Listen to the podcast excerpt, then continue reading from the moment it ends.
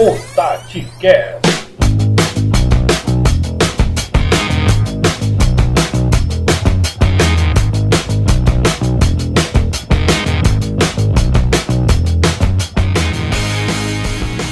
Fala galera, passando para gravar o episódio de número 24 do TatiCast. Vamos ao episódio 24, hoje falando é, de um momento turbulento no futebol cearense, é mudança de treinador no Fortaleza, é derrota é, impactante no Ceará, é um momento instável do Ferroviário no Campeonato Brasileiro da Série C. Esses os três principais assuntos. Claro que a gente vai falar um pouquinho do jogo contra o Bahia, que o Fortaleza perdeu. Também vamos falar dos jogos em sequência agora, tanto contra o São Paulo do Fortaleza, com a estreia de Chamusca, a partida no Sul contra o Grêmio do Ceará, tentando voltar a vencer, voltar a moral para tentar a classificação na próxima quarta-feira diante do Palmeiras e falar um pouquinho no final do episódio uh, sobre o Ferroviário que saiu da zona de classificação e tenta nessa reta final de Série C fazer algo diferente do que fez em 2019, ainda lutando pelo acesso. Fica até o final, porque até o final tem uma resenha que o João Pedro Guedes fez comigo. Eu poderia ter tirado, porque sou eu que edito, mas eu vou deixar para você ver como é que o João me trata neste projeto chamado TatiCast. Fica até o final, tem muita coisa para a gente conversar hoje. Alô! Na sessão Alores de hoje, Quero mandar um abraço todo especial para a galera que tem comprado a ideia do Apoia-se. É uma forma para a galera que acompanha nosso, nosso trabalho tanto no Twitter quanto no Instagram e nos grupos de WhatsApp ajudar, contribuir com o projeto TatiCast. Né? Então o Apoia-se já está disponível, você clica lá no link vai ver as possibilidades de ajudar e são valores irrisórios. Você ajuda conforme você pode e todo realzinho que entrar vai ser destinado a melhorar o projeto do TatiCast, sempre em busca de contribuir com o debate, contribuir com as opiniões táticas, sempre, claro, dando muita informação para você que acompanha o nosso humilde projeto aí nas redes sociais. Tem material bom pra caramba no Twitter, no Instagram, material específico para cada uma dessas redes. Tem conteúdo sendo disparado direto nos grupos de WhatsApp. O engajamento dos grupos está sendo muito massa. Então eu vou usar esse momento do alô hoje para falar do Apoia-se, que tem sido muito especial para nós. A gente conta com você. Ah, mas não quero ajudar, não quero usar o Apoia-se segue com a gente, porque também tem muito conteúdo para você. E a gente vai, no, nós vamos nos ajudando aqui no projeto, sempre em busca de contribuir com o debate e melhorar o nível do torcedor e melhorar o nosso nível também como comunicador, beleza? Vem com a gente porque o episódio tá massa. Então é isso, galera. Chegamos para mais um episódio. Vamos falar hoje muito da repercussão aí da saída de Rogério Ceni do comando do Fortaleza. Marcelo Chamusca anunciado como novo treinador. Hoje a gente está gravando numa quinta noite, né? Ele deve estar tá chegando em Fortaleza. Na sexta treina o time, no sábado joga é, contra a equipe do São Paulo. Além disso, tem a derrota do Ceará na Copa do Brasil, né? Complicou demais a situação do Alvinegro lá em São Paulo. A gente vai conversar um pouquinho sobre o desenrolar dessa derrota, a projeção para a partida contra o Grêmio, uh, fora de casa também, e também a saída do Rafael Sobes. Esse mais ou menos a sinopse aí do que a gente vai conversar hoje. A gente ainda vai pontuar a situação do ferroviário, brincar um pouquinho aí com esses assuntos e, claro, contando com a sua participação. Ao meu lado hoje, João Pedro Guedes, Gustavo Gadelha, Karine Nascimento, é o trio de ferro que vai estar conosco. Ainda bem que não tem Diego Ângelo, né, que ultimamente está botando muita banca para participar. Felipe Castro, o homem dos números, só abastecendo os grupos de WhatsApp, que eu sei que você também acompanha. Mas é isso, vamos com esse trio para bater um papo, né, para debater um pouquinho sobre isso. Senhores, sejam bem-vindos. Senhoras e senhores, sejam bem-vindos. Vou passar a bola para João Pedro Guedes aí, que gosta sempre de bater o centro, para falar desse essa mudança de comando, né? E claro, falando do desenrolar da partida aí contra o Bahia, né? Falha do Felipe Alves, gol do Bergson logo no começo, quando o time esboçava uma reação, logo em seguida tomou o gol de pênalti. O que é que a gente pode falar do Leão, João? Fala, Renato, Carinho Gustavo, quem nos ouve. Gol do Bergson, né, cara? Bom que você lembrou disso. Toda vida que o Bergson faz eu o gol, vou, eu, eu vou lhe bloquear. Renato. Se você começar com provocação aqui, eu tô com pouquíssima paciência, viu? Rapaz, o Bergson faz gol, só lembro de você e de Gustavo Gadelha, cara. Eu fui postar no Twitter que o Bergson tinha feito gol, ou as estatísticas, ainda botei errado, porque eu fui pesquisar e lá no, no Soccer Away ele divide a Copa do Nordeste do Campeonato Brasileiro. Aí eu botei o dado errado, me xingaram no Twitter. Eu vi você comeu o gol do homem, né, cara? Maldade com o rapaz. Ele já faz tão pouco, eu ainda Já é tão difícil, né, de fazer. Aí, maldade, Renato. Bergson, se você estiver ouvindo isso, sempre estive do seu lado, viu, cara? Não é, vamos, na, na, vamos na, focar, vamos focar. E e o Fortaleza? Eu estou falando do Fortaleza. Bergson fez um gol, mas não foi o suficiente, né? Eu vinha comentando com, com mais amigos e na hora do jogo até que o desenho do jogo do, do Fortaleza, da partida contra o Bahia, foi o inverso do que aconteceu em outras oportunidades nessa Série A, né? A gente já viu o Fortaleza é, com um bom primeiro tempo e em alguns jogos o rendimento acabou caindo, o time levou viradas, empates. Enfim, isso aconteceu, por exemplo, contra o Flamengo lá no Rio. Fortaleza fez um bom primeiro tempo, teve um empate no Maracanã, acabou perdendo no final. Aconteceu contra o Grêmio no Sul, aconteceu contra o Curitiba, aconteceu contra o Atlético Paranaense, mas recentemente polêmicas de arbitragem de lado. No segundo tempo do Fortaleza foi, foi bem ruim. Contra o Bahia, foi o contrário. Fortaleza é, entrou meio dormindo, meio é, ainda dormente, né, de tudo que aconteceu. Acho que a, o, o, termo é esse. Fortaleza entrou meio dormente depois da saída do Rogério, repentina, ninguém esperava. Isso com certeza mexe com a cabeça dos jogadores. O, o próprio Renato aí postou nas redes sociais dele alguns bastidores aí da série do Rogério, teve muito choro. Tom de despedida, né? Isso, querendo ou não, afeta alguns jogadores. E isso, quem sabe, pode ter refletido no campo, né? Já que a gente viu um Fortaleza de freio de mão puxado no primeiro tempo. No segundo tempo a coisa mudou de figura. O Bergson, mas... só um instante, o Bergson falou isso, João, na entrevista dele pós-jogo para a TNT, ele falou, né, que o time sentiu um pouco, que era inegável que o time tinha realmente passado por uma turbulência e querendo ou não, tudo aconteceu no, você imagina os jogadores, né?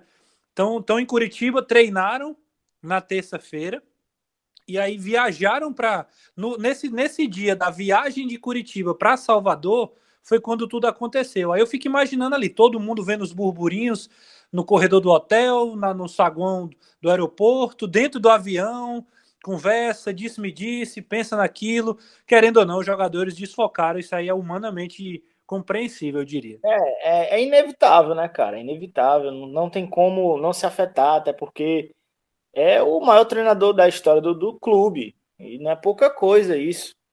É, uma, uma, saída dessa, mais uma vez, interrompendo um trabalho no meio de uma Série A, né? Mexe com todo mundo.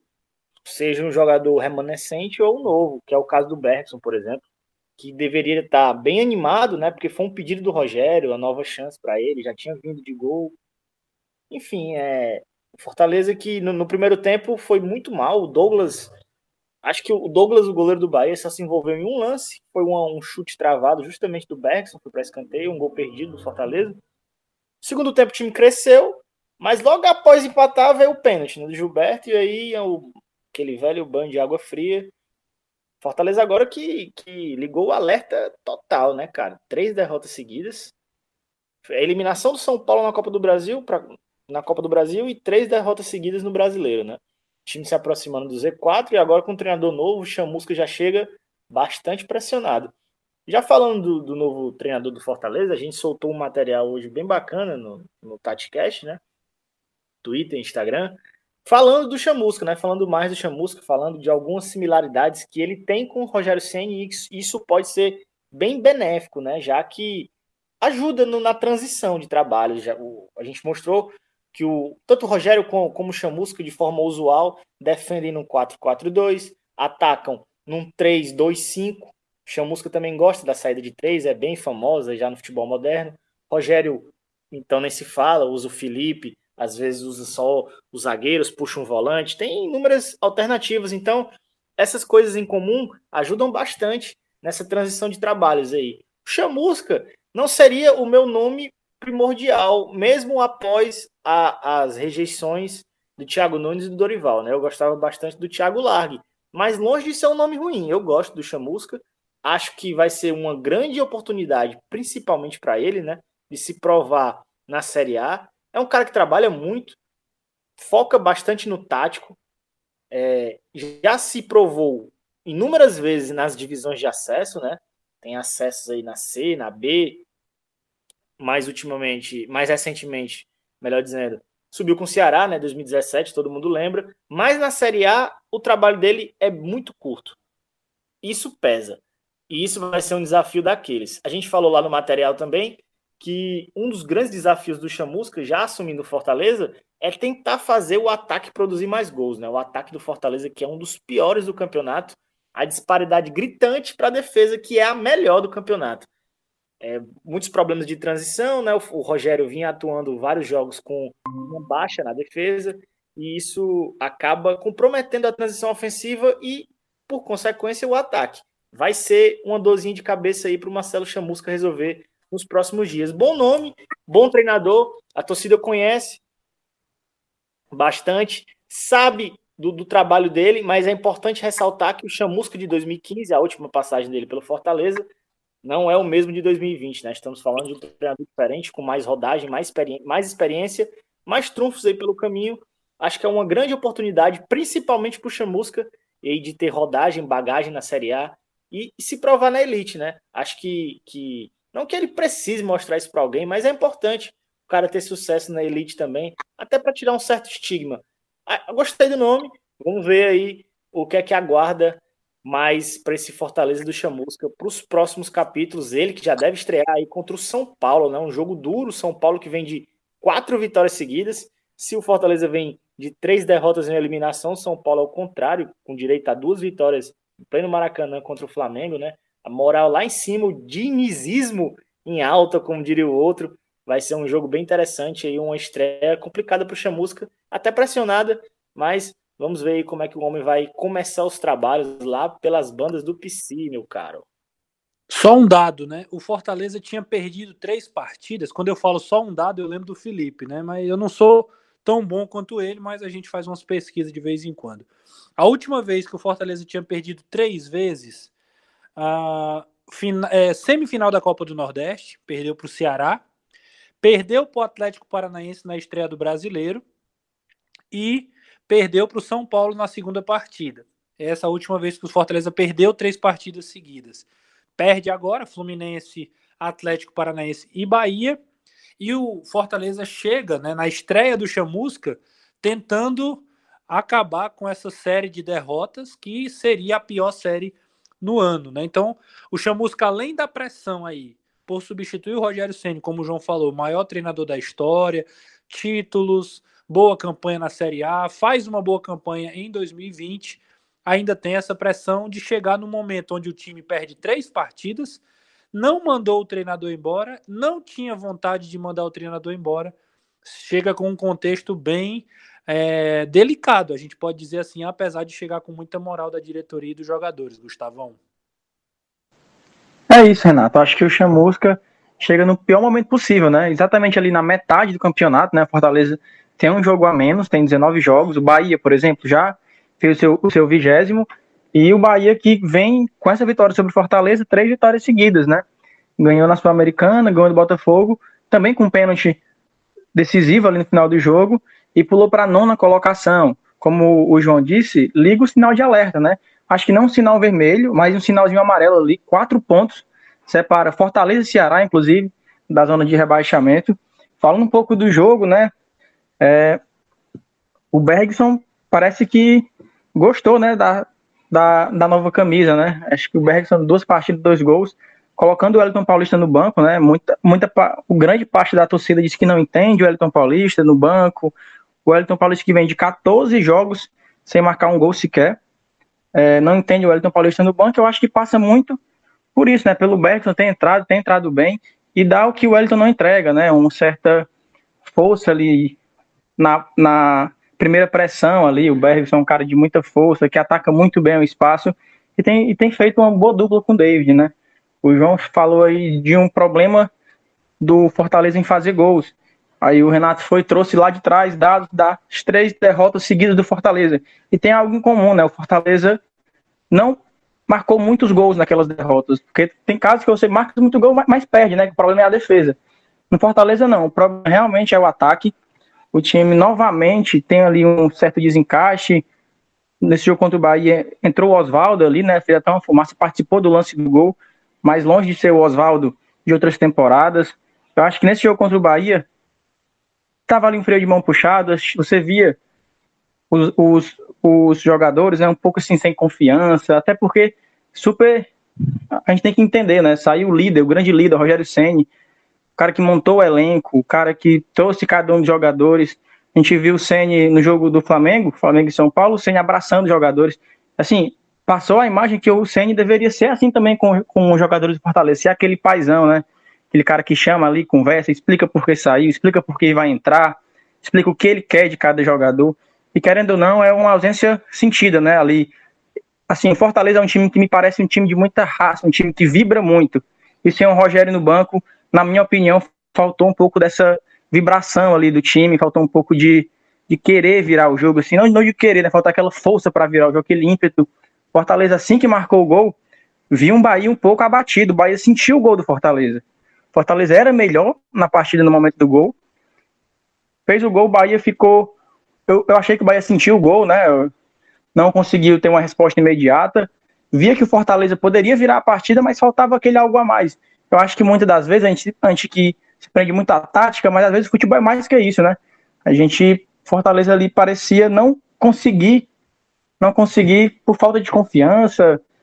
Os, os jogadores vêm agora da terceira derrota seguida no brasileiro, né? É, aí no lance ali que eu considero pênalti, né? O Felipe pisou ali, atacante na área, gol do Gilberto e o Bahia novamente conseguindo seus pontinhos com pênalti, né? Falando um pouco do Chamusca, de novo, né? Uma tarefa difícil para o Chamusca. É um cara que conhece a casa, acho que passa muito por isso na sua contratação, um cara que conhece o Fortaleza muito bem, teve uma certa rejeição da torcida. Assim, eu entendo, né, pelas passagens anteriores, mas Chamusca vendeu uma boa campanha no Cuiabá, o Cuiabá terceiro colocado, quarta de final de Copa do Brasil, a primeira vez de um time matogrossense nessa fase. Acho que ele chega com uma certa moral da parte da diretoria e creio eu que possa fazer um bom trabalho, né?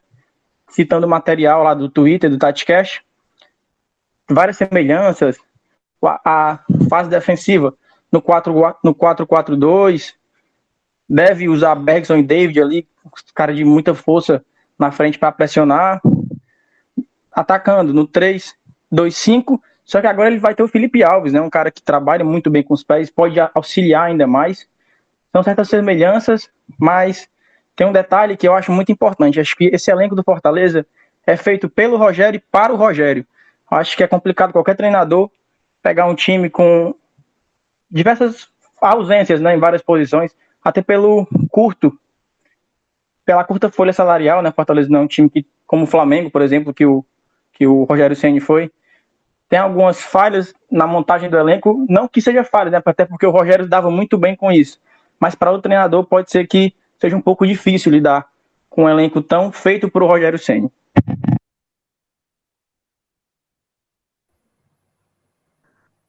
Carinezinha, Carinezinha, você manda, você, você fala por último, não é porque você é menos importante, não. É só para a galera entender que a gente faz que nem sorteio de eleição, a gente define uma ordem né, previamente acordada, por isso que a Karine fala por último. Eu não quero que ninguém fique batendo na gente aí por destratar a nossa querida parceira Karine Nascimento.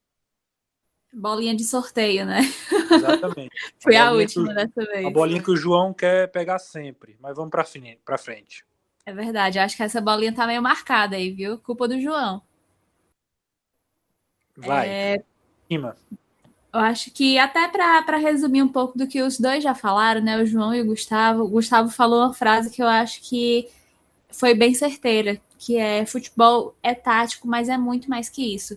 E essa derrota do Fortaleza ontem, principalmente, cabe muito essa, essa frase, porque dava para sentir é, que o time estava abatido e não tem muito para onde fugir. O Rogério conhecia esse time como ninguém, era um time realmente montado para um estilo de jogo que ele gostava, era um time que estava muito adaptado a jogar como o Ceni queria. E até muitas vezes, é, em muitos episódios, a gente até já, já citou aqui as mudanças que o Ceni fazia, né? Como colocar, por exemplo, o Tinga no ataque, colocar Tinga e Gabriel Dias juntos, é, colocar até mesmo os quatro laterais juntos, praticamente, porque cada um tinha uma função totalmente diferente nesse time. É, isso vai muito do conhecimento que o Rogério tinha desse elenco. Então, a partir do momento que sai um, um técnico que tinha esse domínio total do grupo, não tem como o elenco não sair, né? A gente sabe que, por maior que seja a pressão, são jogadores que têm o seu lado humano, e isso é totalmente normal. Então é um time que sim sentiu muito a falta do, do Rogério ontem, principalmente, né? Já era é, uma viagem que eles tinham feito com o Rogério ainda, mas o Rogério saiu nesse meio tempo, então com certeza o elenco estava abalado e como eu falei, não tem muito para onde fugir mas com a, a escolha do Fortaleza de trazer o Chamusca, eu acho também que pode sim ser uma boa escolha. Eu acredito que, como o João falou lá mais no comecinho, eu acho que em um médio a longo prazo, talvez eu tentaria apostar mais no Thiago Largue. Mas pensando no momento, eu acho sim um bom nome. Como a gente falou é, no, no Twitter, né, na nossa no nosso fiozinho lá no Twitter, o Chamusca no Cuiabá vinha jogando de um jeito semelhante ao que o Rogério fazia aqui no Fortaleza, tanto na fase defensiva quanto na fase ofensiva. Isso pode ajudar também. É um técnico que, além de conhecer o clube, conhece alguns atletas, e isso também pode ajudar, principalmente pensando nesse, nesse ritmo de, de jogo, que todo ano a gente já fala isso, né? Um calendário muito apertado, não tem muito tempo para treino. Esse ano, por causa da pandemia, por causa de, de todas as competições que se acumularam, essa, essa máxima virou mais verdadeira ainda, né? Não tem tempo, não tem tempo para treinar. Então, ter um técnico que conheça minimamente é, alguns atletas, que conheça o, o, clube em si, conheça a torcida, conheça a cultura daquele clube, eu acho que pode ajudar e talvez seja, seja essa uma, uma das, ah, das dos, um dos fatores que, que pesou, né, para que o Chamusca fosse escolhido. Acho sim que pode ser que dê certo. É claro que vai ser uma adaptação que vai ocorrer no decorrer do campeonato, né? Mas é o que o Fortaleza pode oferecer para o momento e eu acredito sim que pode dar certo, principalmente por essas semelhanças.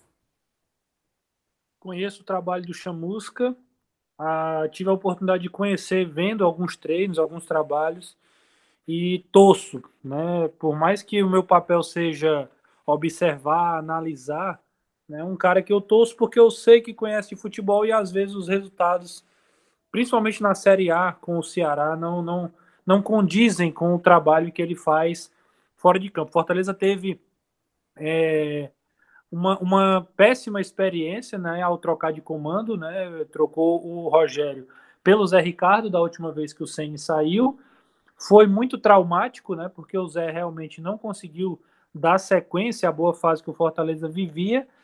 Mas em compensação, acho que a diretoria do Fortaleza caminha muito mais próximo do estilo do Ceni do que quando trouxe o Zé Ricardo. Talvez pensando nisso foi o nome que foi cogitado, né? Ainda passou é, o Thiago. Acho que foi, eu acho também que foi bem por aí, até porque quando chegou o Zé Ricardo, é, foi muito criticada essa decisão justamente por ser um estilo de jogo totalmente diferente, né? Então a adaptação iria demorar ainda mais. A gente sabe tudo o que aconteceu depois, a demissão, a volta do Rogério, mas foi, na época foi muito criticado. E até hoje, é, quando a gente lembra dessa história recente, assim, pensando em diretoria do Fortaleza, que é uma diretoria que vem acertando muito, mas se a gente for lembrar dessa, dessa contratação do, do Zé Ricardo, é uma história que vai meio na contramão, né? Porque não condizia realmente com, com o estilo que o CN é, gostava de, de fazer o time jogar. E essa vinda do Chamusca eu acho que realmente é um pouco mais parecida e pode ser que ajude essa, essa adaptação a ser um pouco mais rápida, ser um pouco menos é, até dolorosa, digamos assim, para os jogadores. Mas uma coisa que eu ia destacar, até que eu acabei esquecendo na minha fala anterior, é que a gente fala né, sobre esse problema no ataque do Fortaleza, é um time que precisa voltar a apresentar um repertório um pouco maior, tem jogadores que podem render mais ainda, como o Oswaldo, como o Romarinho, que em alguns jogos, principalmente o Oswaldo, vem deixando um pouco a desejar, mas a defesa do Fortaleza, que vem sendo elogiada e com razão nessa temporada, do, na, pensando em Série A, dos 16 gols sofridos, foram cinco nos últimos três jogos. Então, é vem também passando por um momento complicado que precisa também ter a atenção do Chamusca, não é só o ataque. Eu acho que só para encerrar aí a parte do Fortaleza, né, esse bloco do Fortaleza, uma coisa que eu queria que eu queria lembrar também, né, pontuar, para você ver o tamanho do peso da saída do Rogério, né? A gente estava falando aí de impacto é, no mental, né, no psicológico do time, e isso óbvio afeta a torcida e até quem, quem, quem analisa, quem comenta do lado de fora, porque é o Rogério, o Rogério sair e a gente está vendo o Fortaleza passar por uma turbulência, né? Três derrotas seguidas. Mas, mas não, não se fala mais em Fortaleza brigar por, por G6. É o, por, por uma pré-Libertadores, que era, era um sonho distante, mas era algo que a gente podia ver o Fortaleza ali, estava jogando bem, estava brigando, vinha desempenhando bom futebol. É um era nome distante, mas era palpável, né? É, exatamente. É o Rogério sair e chegar um substituto, não estou colocando isso por ser o Chamusca, mas era chegar qualquer um e quem talvez, sei lá, um Dorival ou um Thiago Nunes, talvez mantivesse o patamar, mas sem ser um, um desses dois, que a briga já virou é, para fugir do rebaixamento, que é eu já vi muito torcedor falando que agora, se for o 16, vai comemorar. E é, isso, isso diz muito sobre o impacto, né? Sobre o peso é, na cabeça de todo mundo, né? E no, no jogo contra o Bahia, isso refletiu também dentro de campo, né? E só, só trazendo a pontuação, né? A distância do Fortaleza para o G6 são hoje de sete pontos. E para a zona de rebaixamento né, é apenas quatro. Eu acho que o sonho do G6 com o Rogério era, até porque pode virar um G8, até, né, com Copa do Brasil, com Libertadores, era realmente, como a Karen falou, palpável, mas agora acho que virou a chavinha, tá mais próximo da zona. Acho que agora o foco deve ser, primeiramente, sair dessa situação, deixar a zona bem para trás, para depois, mais para frente, pensar um pouco mais nessa parte mais de cima da tabela, né? É isso, muitos desafios aí pelo lado do tricolor, né, que vai ter um grande jogo aí contra a equipe do São Paulo, né? Mas também outro outro detalhe curioso, né? Um time que ele acabou de, de jogar, né? De conhecer, sabe muito bem como é. Chamusca com certeza vai ser abastecido aí por grandes informações, por muitas informações, na verdade. Ficaremos na expectativa aqui de qual vai ser o, o desempenho, como vai ser o desempenho e como vai ser, claro, o resultado dessa partida. Vamos falar de Ceará agora, né? Falando do Alvinegro, a gente tem um time que foi a São Paulo com muita ansiedade, com muita expectativa, quartas de final da Copa do Brasil, volta com um 3 a 0 doído, cinco minutos onde o time toma três gols, um primeiro tempo sem chutar gol, é, sem produzir praticamente nada no setor ofensivo, um sistema defensivo ah, bem questionável, né? principalmente pelo lado direito, ali do Eduardo, os dois volantes perdendo muito combate, errando muito passe e, obviamente, né, como eu já falei das finalizações, um time que praticamente foi inoperante. O Guto chegou a fazer quatro mudanças para o segundo tempo, colocando Leandro Carvalho, Wesley, Viseu, Lima e pouco realmente mudou na postura da equipe.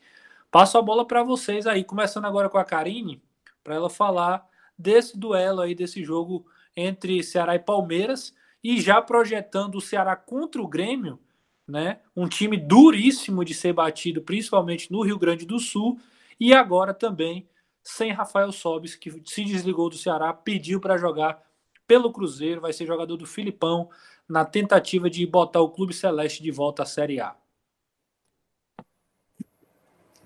Antes de qualquer comentário sobre o jogo, eu vou trazer aqui um número, especialmente um número do primeiro tempo, que é o de finalizações. Foram 11 finalizações do Palmeiras, 4 no gol, 4 para fora e 3 chutes travados e 0 do Ceará. 11 a 0. E se for pensar em, finalizações diretas, né, em finalizações no gol, 4 a 0.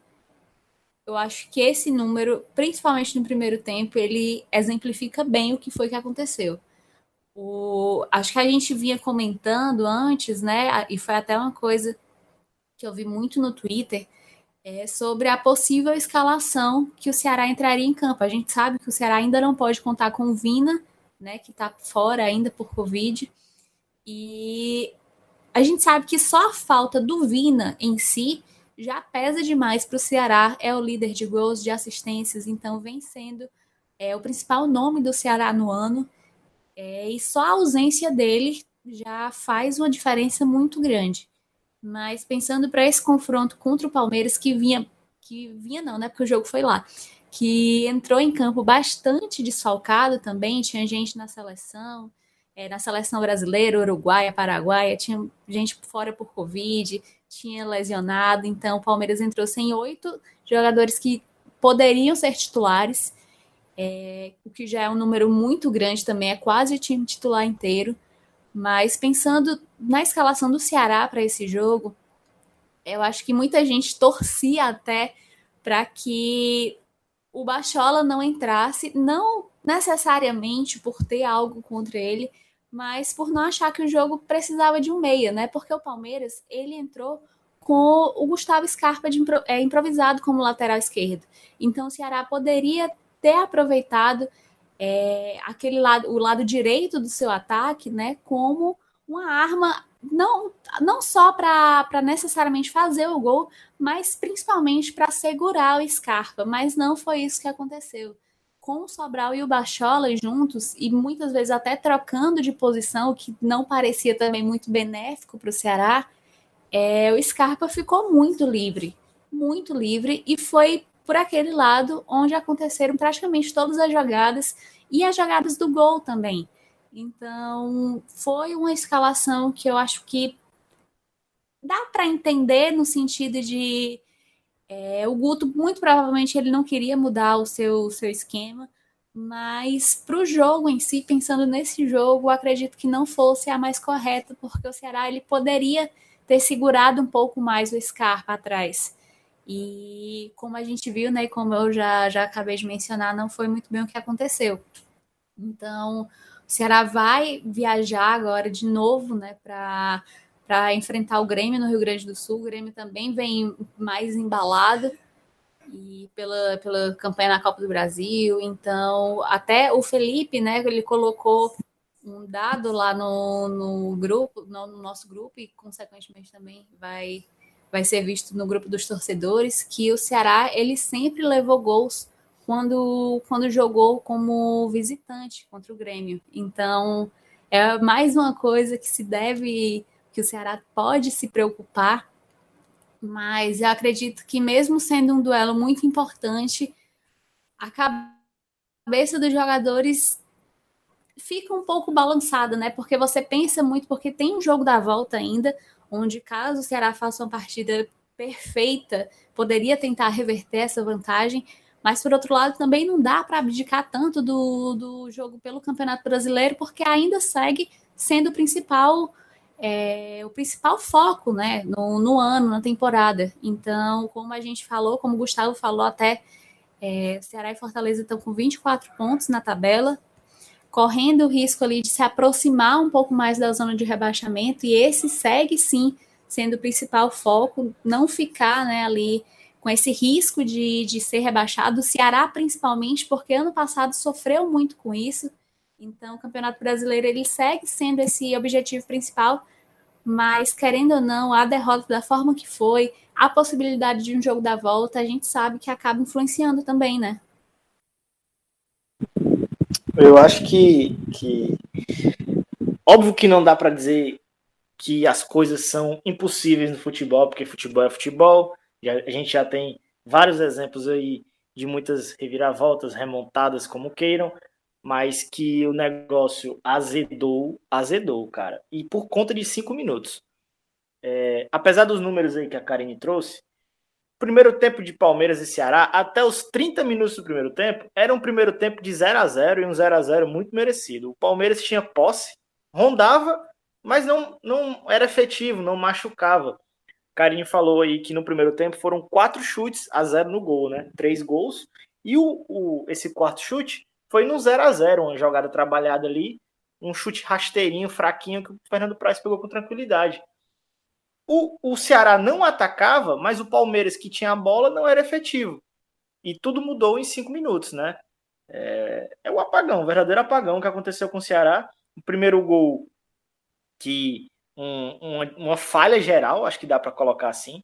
Primeiro do Felipe, que dormiu na meia-lua e aí o Palmeiras roubou a bola. Segundo do Eduardo, que foi displicente no corte. Terceiro do Praz, que fez um movimento muito esquisito ali no chute do Scarpa e acabou sofrendo o gol. Felipe. Só para é um complementar, jogador... rapidinho, João, Pode só para complementar, o Landim ele trouxe até no Twitter dele mesmo, né? O Landim faz parte aqui da nossa equipe, sempre traz análises do Ceará. Ele postou alguns frames do, do lance e o Sobral ele começa é, bem na defesa, mas ele abandona a jogada com o Palmeiras já tendo retomado a bola e essa posse de bola na, na grande área. Então dá para ver que ele está de costas para o lance e é, é, até uma coisa que ele mencionou no, no tweet. Ele disse que não necessariamente é, o Sobral ter continuado a marcação evitaria o gol, mas pelo menos seria uma pressão a mais, né, pro, pro ataque do Palmeiras, e o Scarpa, ele entra na, ali na, na diagonal, ele entra sozinho. Então é outra coisa que... que o Ceará precisa tomar um certo cuidado também, porque foi, como a gente falou, né, foi um verdadeiro apagão. Eu acho que um ponto interessante desse gol aí, eu já ia chegar lá, é como os, os volantes chegam atrasados. Não nesse, no segundo, mas é algo complementar. Eu vou dizer por quê. Nesse jogo, o Guto escolheu o Felipe mais uma vez para ser o, reserva do Vina, né? O Guto tem um histórico de que ele não abandona o jogador. O jogador pode estar mal, ele insiste no jogador. Ele tem isso. E o Felipe é um cara que a gente vê que não vem produzindo há algum tempo. O Felipe precisa de sequência para engrenar e quase sempre, infelizmente, quando isso acontece, surgem lesões. Ele é um jogador bem propenso à lesão. Contra o Palmeiras, num gramado pesado, eu não iria com o Felipe. Até porque o Palmeiras foi uma análise unânime, estava com o lado esquerdo defensivo bem vulnerável. O Scarpa improvisado, um Emerson que não vinha tão bem e o Zé Rafael como volante pela esquerda. Se o Guto vai com o Sobral pelo meio e põe o Leandro Carvalho na ponta direita, ele segura o Scarpa, que não ia poder apoiar tanto, porque teria um ponta é, incisivo ali em cima, e ainda é, segura também a parte física do Sobral. João. Que é um dos jogadores. Pode falar, Renato, fala. Cara, eu vou, eu vou falar uma coisa. Deus é minha testemunha e os meus companheiros de futebolês também.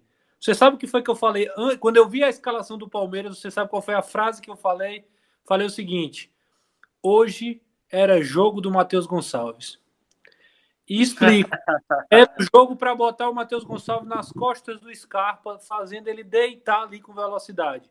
Podia, claro, óbvio, não dar assim no resultado tão positivo. Eu só acho que a concepção do jogo seria totalmente diferente.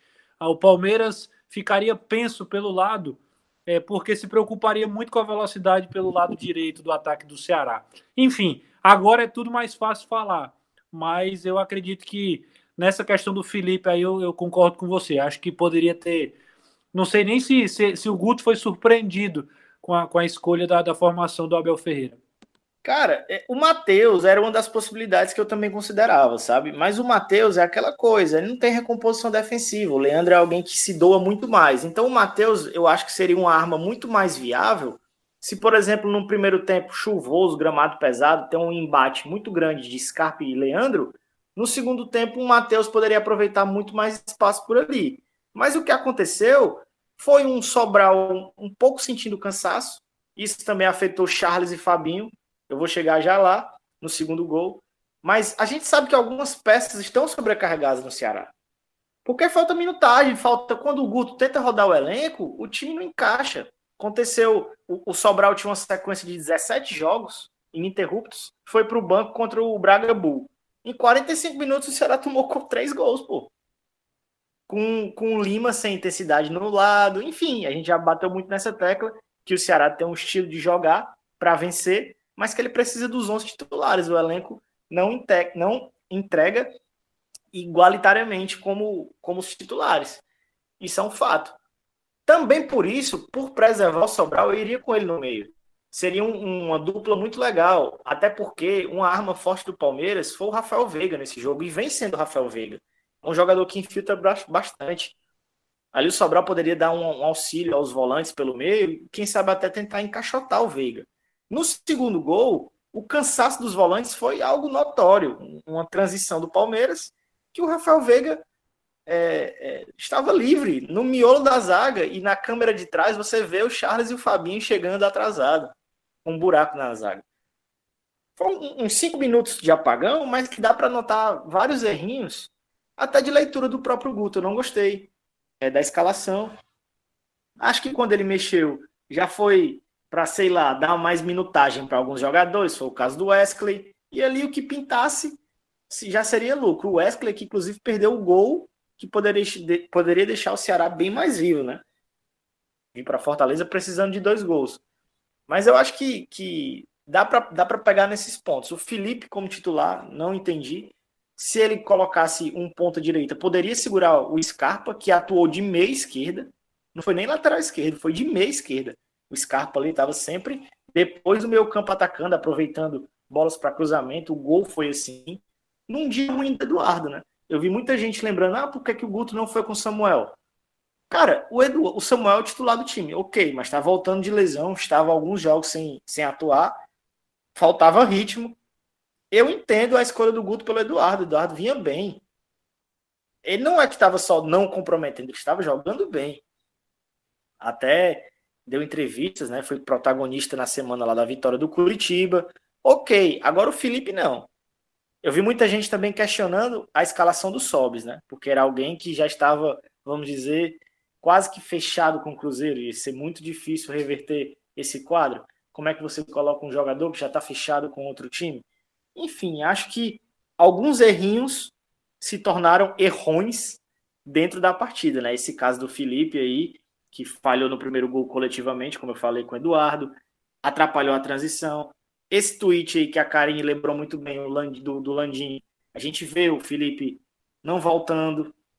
O, Felipe é um cara que não tem tanta intensidade para essa entrega, ainda mais no campo pesado. Então acho que foi um erro é, capital aí que, que, que trouxe o Ceará é, para um, um resultado em cinco minutos completamente maluco, até por, pelo jogo que vinha se desenhando. No segundo tempo, as mexidas surtiram, acho que um, um pouco de efeito. Eu nem consigo analisar tão bem assim como é que foi o segundo tempo do Leandro, do Wesley. Eu acho que, como eu disse, foi mais para dar minutagem para alguns jogadores. O caso do Viseu, dar ritmo, precisa. Ele não aguenta 90 minutos ainda. Teve um pênalti para o Ceará, mal marcado. Acho que o VAR foi perfeito, não foi nada no Leandro Carvalho. Teve uma reclamação de pênalti no final, que também não achei nada. É uma situação bem complicada para o Ceará, cara. Reverter esse 3 a 0 aqui com o Palmeiras voltando com seus titulares vai ser bem complicado. O Ceará tinha uma chance de ouro contra um time sem oito titulares para trazer um bom resultado para definir em Fortaleza numa partida que provavelmente o Vinícius vai estar de volta, né? O cara que faz diferente no Ceará. E agora complicou, complicou bonito pro, pro Ceará, que tem uma sequência duríssima. Esse, primeiro, esse começo de campeonato na Série A do Ceará é bem complicado. É esporte de lado, né? Que é um time fraco, mas o Ceará já tropeçou no esporte. Depois do esporte é o Grêmio, em Grêmio, E depois Ceará e Atlético aqui, Mineiro. São dois jogos bem complicados. Depois do Atlético Mineiro ainda vem o São Paulo, que é o jogo adiado aqui no Castelão. São Paulo embalado, como falamos. Só para terminar minha parte falando já de Grêmio e Ceará, Ceará que vai enfrentar o Grêmio no melhor momento do Grêmio em 2020. Então a menor dúvida que é o Grêmio que começou o ano bem baixo, né? É, o ano que eu digo é essa volta do futebol na pandemia. O Grêmio veio meio cambaleante e hoje o Grêmio não perde a nove jogos. A última derrota do Grêmio foi em 11 de outubro. O Grêmio vem de seis vitórias seguidas. Já encaminhou a classificação contra o Cuiabá, inclusive venceu lá em Cuiabá por 2 a 1 um jogo duríssimo para o Ceará, que se empatar é para se comemorar, para depois enfrentar um Atlético Mineiro em casa, outro jogo difícil. Então, o Ceará precisa abrir do olho. Já foi falado aqui nesse episódio a diferença para o Z4. É, o Ceará que busca esses 45 pontinhos para depois galgar uma vaga na Sul-Americana, acho que tem condições para isso. Sempre falei isso. O Ceará é um time competitivo para ficar ali no meio de tabela, mas não pode dar esses vacilos. É, já pensando na Série A, tentando se desligar um pouco da Copa do Brasil, porque tá na base do milagre quase reverter esse 3 a 0 do Palmeiras. Palmeiras voltando com seus titulares aqui em Fortaleza vai ser bem complicado, meus amigos. Acho que os, os amigos falaram bem, né, do que foi o jogo. É, o, o João falou aí, né, que não entraria com o Felipe. Eu também não, já havia falado antes. Falei lá no, no nosso grupo, né, do, do, do Tadcat Ceará, que a gente comenta o jogo antes do início, comenta o pós-jogo lá com a torcida, com a galera, todo mundo comentando um papo muito bom, inclusive, quando estiver participando, participe do, do grupo do Ceará e do Fortaleza também. É uma conversa muito, muito bom, um bate-papo muito bom. Havia falado né, que não entraria com o Felipe Silva, porque ele é um cara que não combina com o estilo do Ceará. O Ceará joga em transições ofensivas. O Felipe é totalmente o contrário disso. É um cara que trabalha bem melhor na organização ofensiva. Teve dois lances que eu achei bem claro ali que o Felipe não tem a característica do Ceará.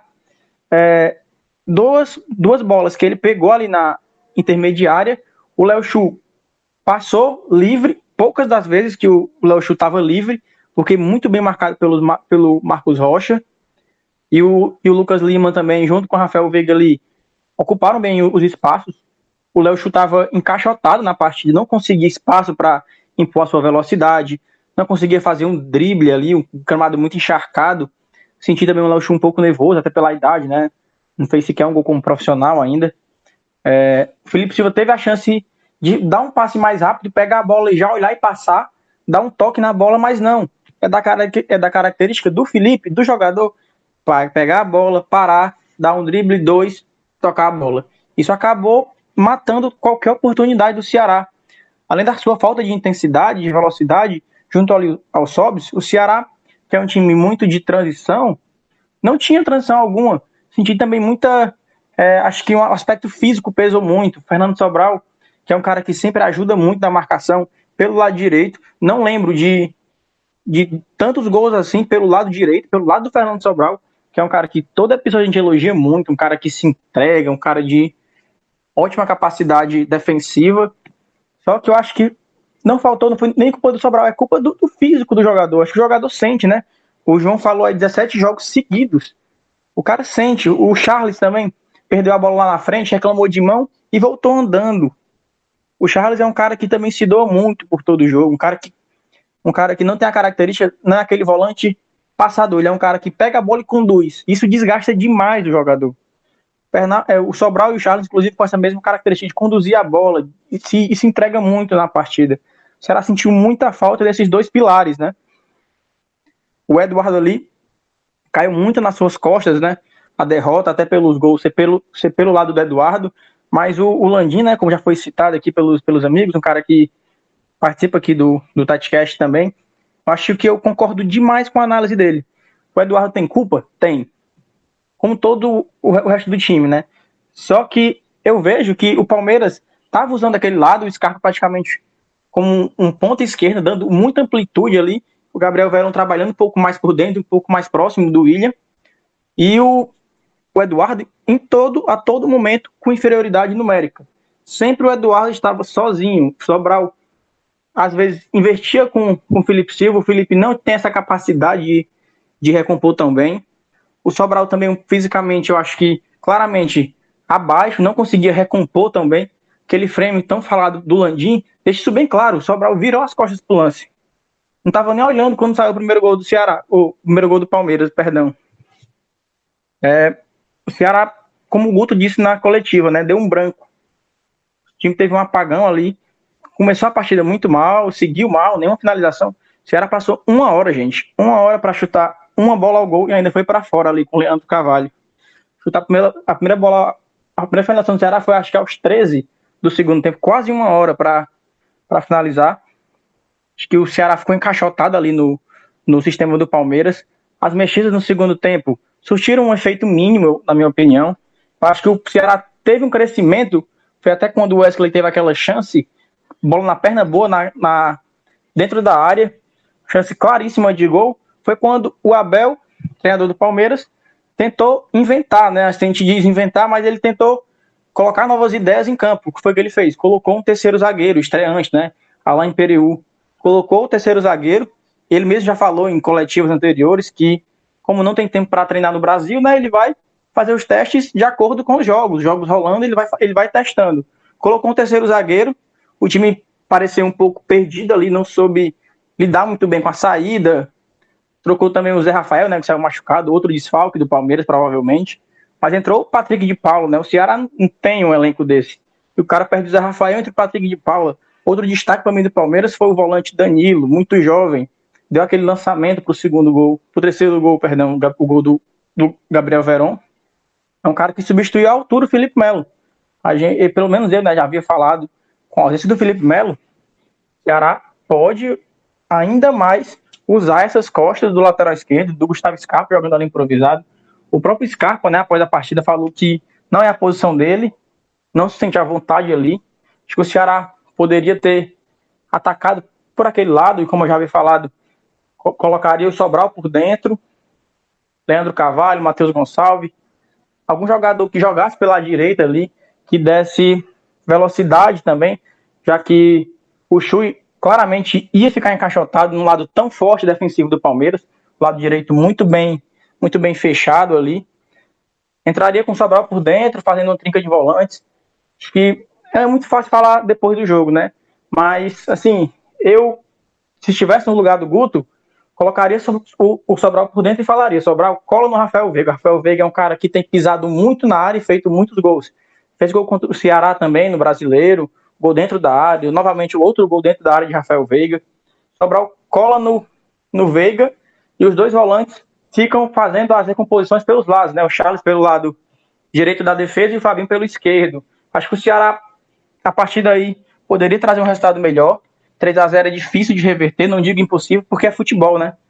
É um esporte que a gente não pode falar que nada é impossível, a gente já viu diversas viradas, mas que é muito difícil, é. Confesso que não acredito.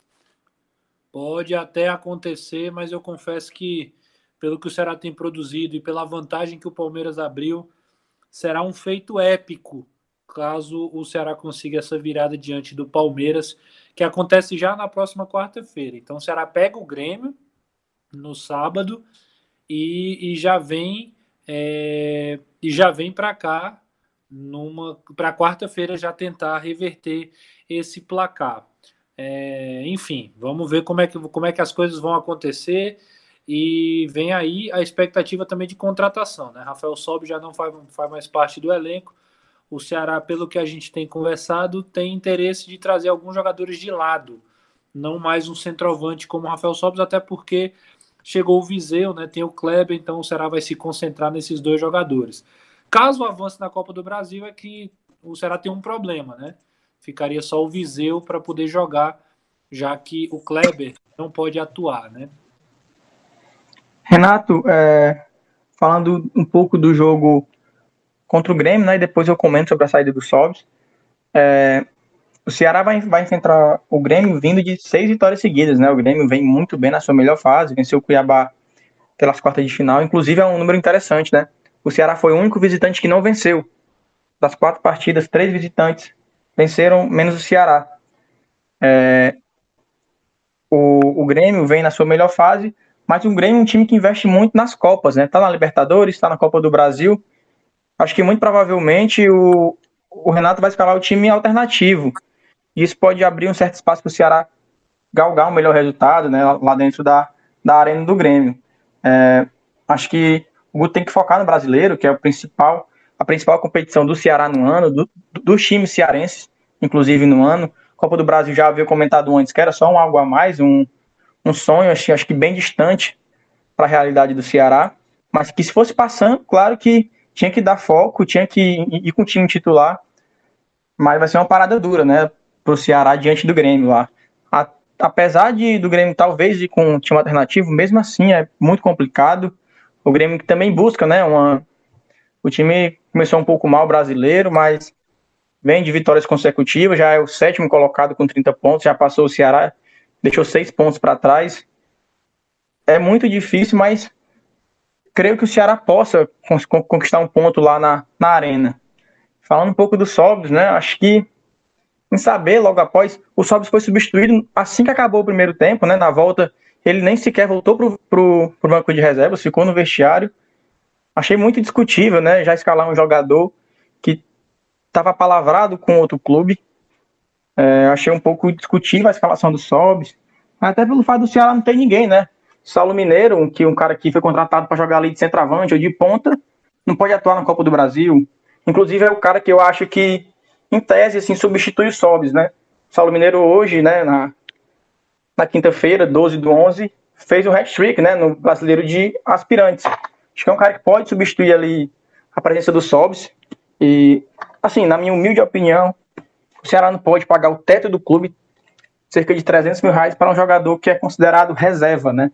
Acho complicado, acho que o Ceará tem um, um pequeno tempo ainda para fazer contratações, deve ir em busca de um jogador de lado, como o Renato disse, e acho que é isso, um, um jogador de lado e um volante são os principais pontos que esse time do Guto precisa se reforçar. É isso, eu acho que a gente abordou bastante Ceará, falamos aí do Alvinegro, esperar o que vai acontecer diante do Grêmio e depois do Palmeiras. Certamente a gente vai passar por aqui com mais um episódio falando sobre isso. Para a gente terminar, vamos falar do Ferrão. Faz tempo que a gente não fala do Ferroviário para a gente pontuar aqui nesse final de episódio.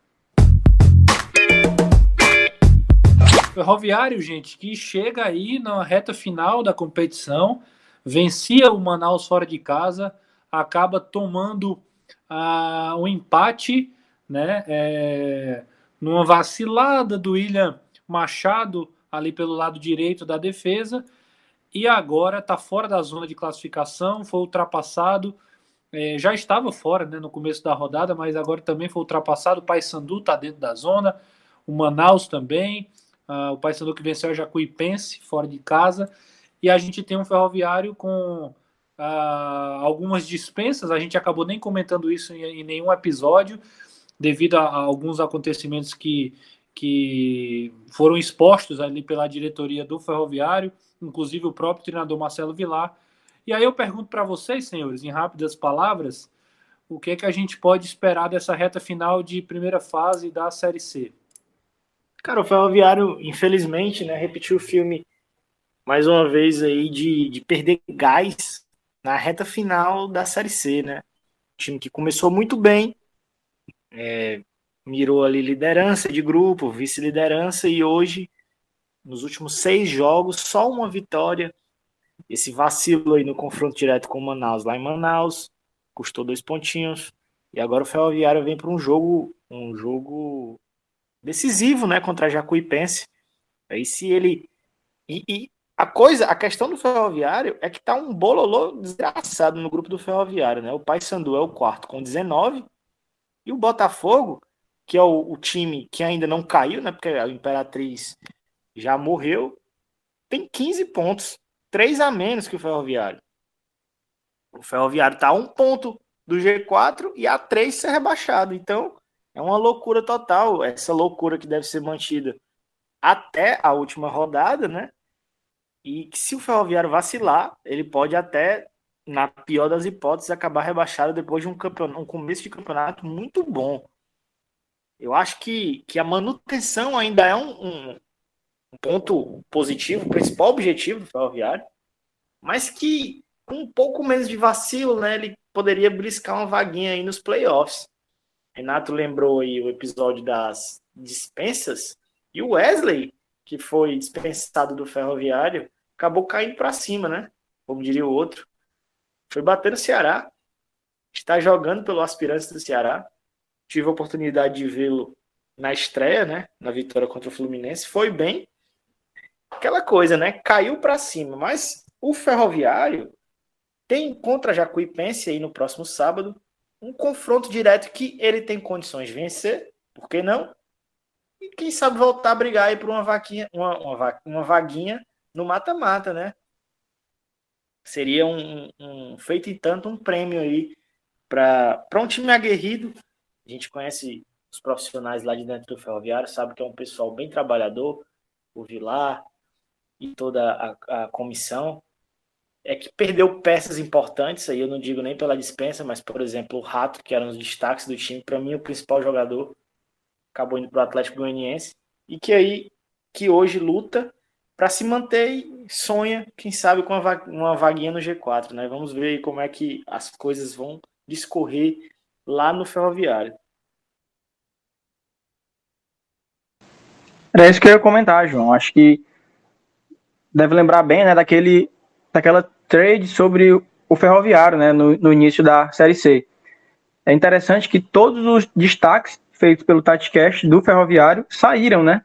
Isso pesa muito para qualquer equipe. É, o Ferroviário teve seus principais jogadores, pilares, né? É, alguns saindo por motivo, por N fatores, né? Nessa barca de dispensas, Thiago Costa, o Wesley, o Rato, que foi para o Atlético Goianiense, que também concordo contigo, era o principal pilar daquele, da, daquela equipe do Ferroviário, principal responsável pelo aquele começo muito bom do Ferroviário. É, a diferença pro, pro G4, né, Paysandu é de um ponto, inclusive o Ferroviário enfrenta a Jacuipense na próxima rodada e logo em seguida visita o Paysandu, né? É um jogo importantíssimo pro, pro Ferroviário nessa Série C. Porém, é, assim, eu acho que o Ferroviário, não digo tem um trabalho fácil de escapar, é o principal objetivo do, do clube no ano, mas o Ferroviário ainda enfrenta o, o Imperatriz, né? Todo mundo vem ganhando do, do Imperatriz. Botafogo da Paraíba meteu um 7 a 0 Botafogo também, que tá ali na, na zona do rebaixamento. Imperatriz é, tem um ponto só.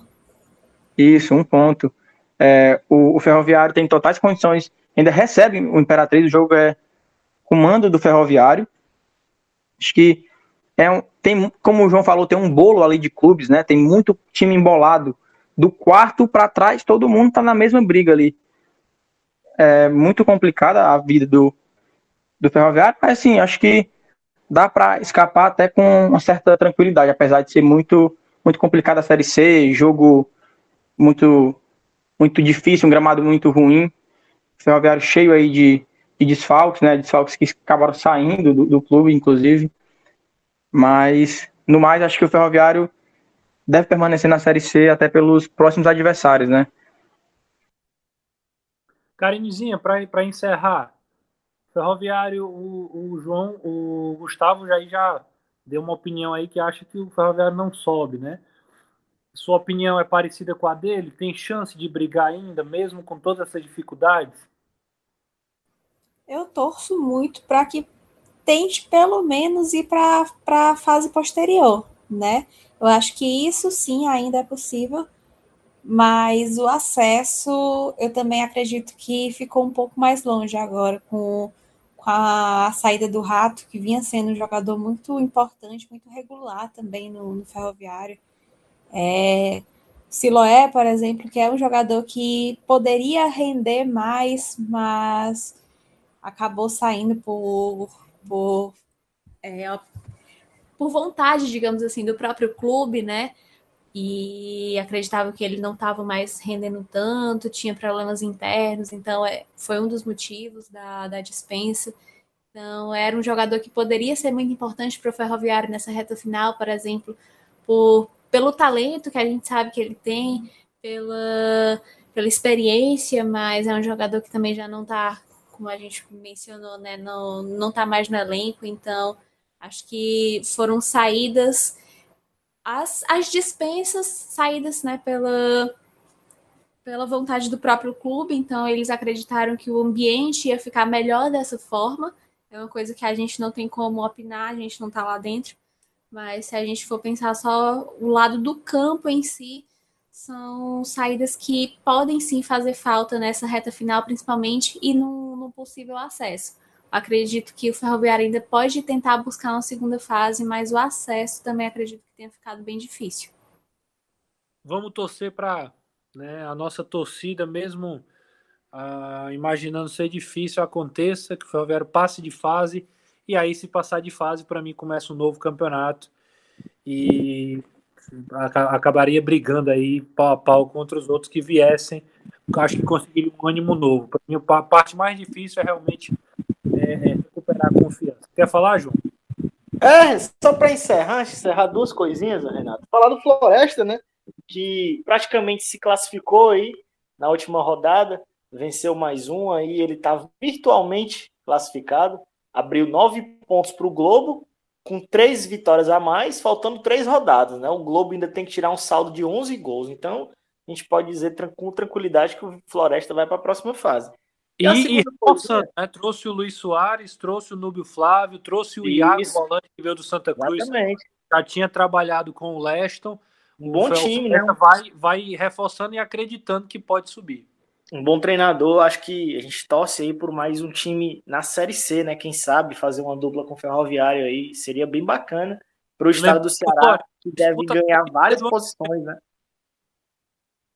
Na, no ranking no ranking da CBF, o estado do Ceará deve ganhar várias posições aí com esse avanço do Ceará para as quartas da Copa do Brasil. Isso impacta diretamente na, na Copa do Nordeste, por exemplo. Mas o meu outro detalhe, Renato, é, é apelar aí para para o nosso ouvinte, a gente lançou o Apoia-se, acho isso legal de citar, que lá você pode é, fazer uma doação a partir de 10 reais e tem uma gama de, de, de, coisas que você pode ganhar com esse a partir de 10 reais, né? Por exemplo, querido ouvinte, se você doando a partir de 10 reais, a gente pode, quem sabe, comprar uma extensão aí para o Renato Manso, para ele não atrasar a gravação do episódio, né? Eu acho válido. Renato está com problemas na eletricidade de casa. Quem sabe aí, né? A gente consegue comprar aí uma tomadinha, o homem engata, né? Não, é não Gustavão? É sim, galera. Vamos apoiar aí porque tá complicado. E para gravar esse episódio foi uma verdadeira guerra. Rapaz, o João entrega mesmo, viu? Ah, eu, eu espero o um momento, né, Karine? O homem fica me queimando no começo. É, eu espero minha hora. Acho válido, acho válido. Aqui se faz, aqui se paga, né, João? É só isso que eu tenho para dizer, eu não tenho só meu silêncio para responder o atrevimento de João Pedro Guedes, que ele, ele mal sabe que eu tenho o poder de cortar tudo que ele falou, deixar só Karine e Gustavo e ele ter perdido esse tempo dele. Não Cara, ainda, ainda, bem que foi um deixar... silêncio, né? eu pensei que tinha caído, né, pô, a energia. Vou deixar a liberdade aí dele, mas tá tá tá feito a, a acusação, tá feito aí a entrega do, do João publicamente, né? Eu, eu aprendi que a gente resolve nossos problemas internamente, mas enfim, vamos seguir em frente. Pode pode haver represália, pode haver represália, quem sabe, né? Vamos ver aí o que é que acontece nos próximos episódios. Não perdam, não perdam. Senhores, sem delongas, vamos encerrar esse episódio, porque se continuar, o clima vai pesar. É isso, galera. Depois da ousadia de João Pedro Guedes, a gente vai ficando por aqui.